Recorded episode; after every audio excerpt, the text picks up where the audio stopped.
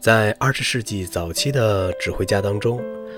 谢尔盖·库谢维茨基是一个十分响亮的名字。如果按照地位排列的话，他应该被列为本世纪前叶最著名的几位指挥大师之一。首先，他是本世纪早期最著名的扶植新音乐的指挥家，许多作曲家的新作都是由他指挥首演，或是由于他的帮助而创作的。第二呢，他曾于本世纪初期开始担任美国波士顿交响乐团的音乐指导和常任指挥，而且一直任职了二十五年之久。在这期间，他以其杰出的才能，使波士顿交响乐团的水平得到了飞速的提高，为这个乐团跻身于世界一流交响乐团立下了汗马功劳。除此之外，他还是一位著名的低音提琴演奏家和作曲家，他创作的低音提琴协奏曲。悲歌和小圆舞曲等低音提琴作品是现代低音提琴演奏家们最喜爱演奏的保留曲目。谢尔盖·库谢维斯基于1874年出生在俄国的维什尼福格契克。他早年就曾在莫斯科音乐爱好者协会主办的音乐戏剧学校学习，在校期间主修低音提琴。1894年，他20岁时以优异的成绩从该校毕业。在这之后，他很快就成了世界著名的低音提琴演奏家，曾经在欧洲各地举行了大量的音乐会，并于1900年回到他的母校担任低音提琴教授。库谢维斯基开始其指挥生涯是在20世纪初期。1907年，33岁的库谢维斯基首次指挥柏林爱乐乐团举行了首演。1908年，又在伦敦指挥了伦敦交响乐团的首演。这些成功的演出呢？为他跨入指挥家的领域开辟了一条新的道路。从此，他便把自己艺术经历的重点移到了指挥方面。为了实现自己心中的艺术目标，库谢维斯基于1909年在莫斯科亲手创建了一个高质量的交响乐团。他带着这个乐队到各地演出，举行了大量的交响音乐会。他的听众包括知识分子、工人、士兵，甚至是孩子们。除此之外，他还分出一半精力去指挥当时的彼得格勒交响乐团、莫斯科国立交响乐团和莫斯科大剧院的演出。频繁的艺术活动使得他成为当时俄国最为活跃的指挥家之一。1920年，他在指挥完为纪念斯克里亚宾逝世五周年而举行的五场音乐会之后，于当年的五月离开俄国，移居了巴黎，从此再也没有回到过祖国。库谢维斯基当时一到巴黎，就积极地开展了他的指挥艺术活动。他在当地主办了以他名字命名的库谢维斯基音乐会，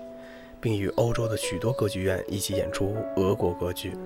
经过他的不懈努力，使得许多优秀的俄国歌剧及交响乐作品被西方所了解。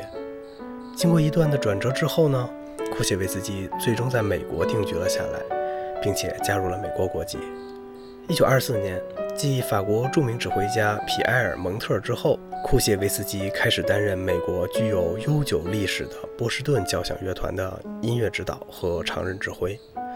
由于库谢维斯基所具有的特殊性格、崇高的威望和高超的技艺，使得他成为这个举世闻名的大乐团有史以来任期最长的指挥大师。到了1949年，他卸任为止。他与波士顿交响乐团一起整整度过了二十五个年头，在他那高雅的艺术趣味和风度的熏陶下，以及他的独特的艺术观点和方法的训练下，波士顿交响乐团一举成为全世界最令人仰慕的大交响乐团之一。当然，在这之前，波士顿交响乐团曾在卡尔穆克和皮埃尔蒙特等人手下得到了很大的教益。但以上的指挥家哪一位也没有像库谢维斯基那样把毕生的精力都专注地投入到波士顿交响乐团身上，因此他可以说是波士顿交响乐团历史上影响最大的指挥大师。库谢维斯基在一九四九年辞去波士顿交响乐团的常任指挥以后，就基本上再也没有什么艺术上的重要活动了。两年以后，也就是一九五一年，七十七岁高龄的库谢维斯基在美国逝世。库谢维斯基是一个具有新思维的杰出艺术家，他一生始终致力于推广现代音乐作品。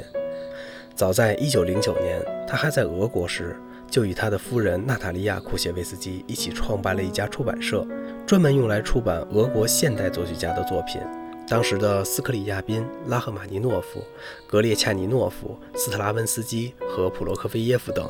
作曲家的新作品呢，都由这家出版社首次出版过。就是在库谢维斯基到美国担任波士顿交响乐团的常任指挥时，他也一刻不忘扶植年轻作曲家的新作。只不过这时，他已不仅仅是扶植俄国作曲家的新作，而是对美国及欧洲许多作曲家的新作都大量的加以扶持。他在指挥波士顿交响乐团的音乐会时，总有意在节目单上加入这些新作品，甚至在听众极少的情况下，也不改变这种做法。在他看来，人们不应该仅习惯于听古典主义和浪漫主义时期的音乐，对于现代音乐作品，人们应该去熟悉它们。而在这个方面，作为一个向听众介绍音乐的指挥家，是负有十分重要的责任的。因此，他在从事指挥生涯的几十年中，先后首演了包括俄国、美国和其他国家许多作曲家的新作品，这其中还有一部分是作曲家提献给他的作品，以及他委托作曲家而创作的作品。在这里，我们仅举一小部分例子，就已经很说明问题了。比如斯克里亚宾的《普罗米修斯：火之诗》，斯特拉文斯基的《诗篇交响曲》，威廉舒曼的《美国节日序曲》，第三交响曲，罗伊哈里斯的第三交响曲，阿伦科布兰的第三交响曲，以及贝拉巴托克的管弦乐协奏曲等等，这些作品都是首演的。库谢维斯基热心扶植新音乐，许多情节是很感人的。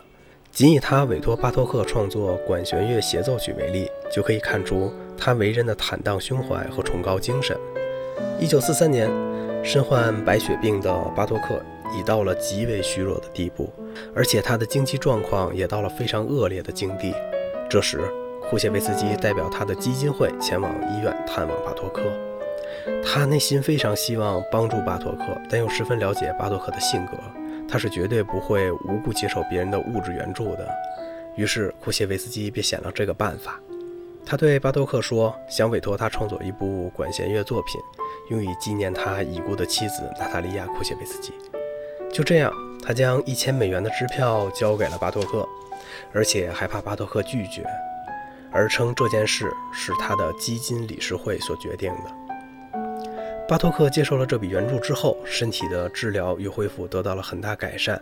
为了报答库谢维斯基的善意，巴托克倾付出了全部精力，写出了著名的管弦乐协奏曲。这部作品在第二年由库谢维斯基指挥美国波士顿交响乐团进行了首演，以后他变成了巴托克一生中最重要的代表作品之一了。库谢维斯基是一位有着杰出才能和高超技艺的指挥大师。这从他执掌波士顿交响乐团的帅印长达二十五年之久，便可以清楚地看出，他的指挥风格比较趋于理性，有着宏大的气魄和强烈的生命力，其节奏明快潇洒，有着强烈的现代气息。由于他推崇新作品，因此他所涉猎的作品范围非常广泛，其中既包括古典和浪漫主义时期的名作，又包括大量的二十世纪音乐作品。在担任波士顿交响乐团的常任指挥期间，他使这个乐团在他的几个前任指挥所遗留下来的法国风格的基础上，大大的加以了幅度方面的扩展，尤其是对俄国风格作品的掌握上，波士顿交响乐团的确在他的身上受益匪浅。库谢维斯基除了以上所提到的功绩之外，还有一个重要的艺术贡献，那就是他十分注重于对后代音乐家的培养和为他们创造的条件。为此，他曾在1940年首创了伯克郡音乐中心，并于每年夏季在波士顿的汤格森林举行伯克郡音乐节。这期间，曾广泛邀请世界各地有才能的青年指挥家和演奏家等前往演奏，为他们走向世界舞台提供了良好的机会。他所做的这一切，都是极为有益于世界音乐艺术的发展的。而且这一切也都成为波士顿交响乐团以后近半个世纪经历中的主要艺术活动。库谢维斯基是一位具有崇高的正义精神和真诚的艺术良心的艺术家。对于善良美好的东西，他热烈的追求、极力的赞扬和宣传；而对于卑鄙丑恶的东西，他总是旗帜鲜明的厌恶和反对。例如，当年著名指挥大师托斯卡尼尼在意大利的波罗尼亚遭到法西斯分子的野蛮殴打后，全世界知名的政治艺术家都联合起来谴责意大利法西斯分子。库谢维斯基则是他们中间态度最坚决的一个。由于当时意大利的斯卡拉歌剧院正在邀请库谢维斯基前去指挥几场音乐会，库谢维斯基便亲自致函给斯卡拉歌剧院，表示拒绝复议指挥音乐会。他在函中说道：“我从报纸上看到，贵国的一位艺术家受到了令人愤慨的人身侮辱。我对这位艺术同行一直抱有着友好而敬佩的感情，因此我想说明，在这种情况下，我无法前去指挥。托斯卡尼尼先生不仅属于意大利，他也像所有伟大的艺术家一样属于全人类。什么时候贵国能够停止对这位伟人的侮辱，我再考虑到你们那里去指挥。”库谢维斯基就是一位这样爱憎分明的艺术家。库谢维斯基是二十世纪出现的一位音乐巨人，他在本世纪上半叶的卓越的指挥活动，直到今天还深深地印刻在人们的脑海中。他为二十世纪音乐艺术的发展所做出的特殊贡献，已被人们广泛的认识，并以一种突出的地位而载入史册。他生前为发展新音乐和培养新人所持的艺术观点和作风，已被后人所继承了下来。现在，世界上设立了库谢维斯基指挥比赛，对于获此殊荣的杰出青年指挥家，则颁以酷写威斯基大奖。可以说，如今他已经成为不少现代青年指挥家心中的偶像。他对现代音乐艺术所产生的影响，也随着以上的一切而显得更加深远和巨大。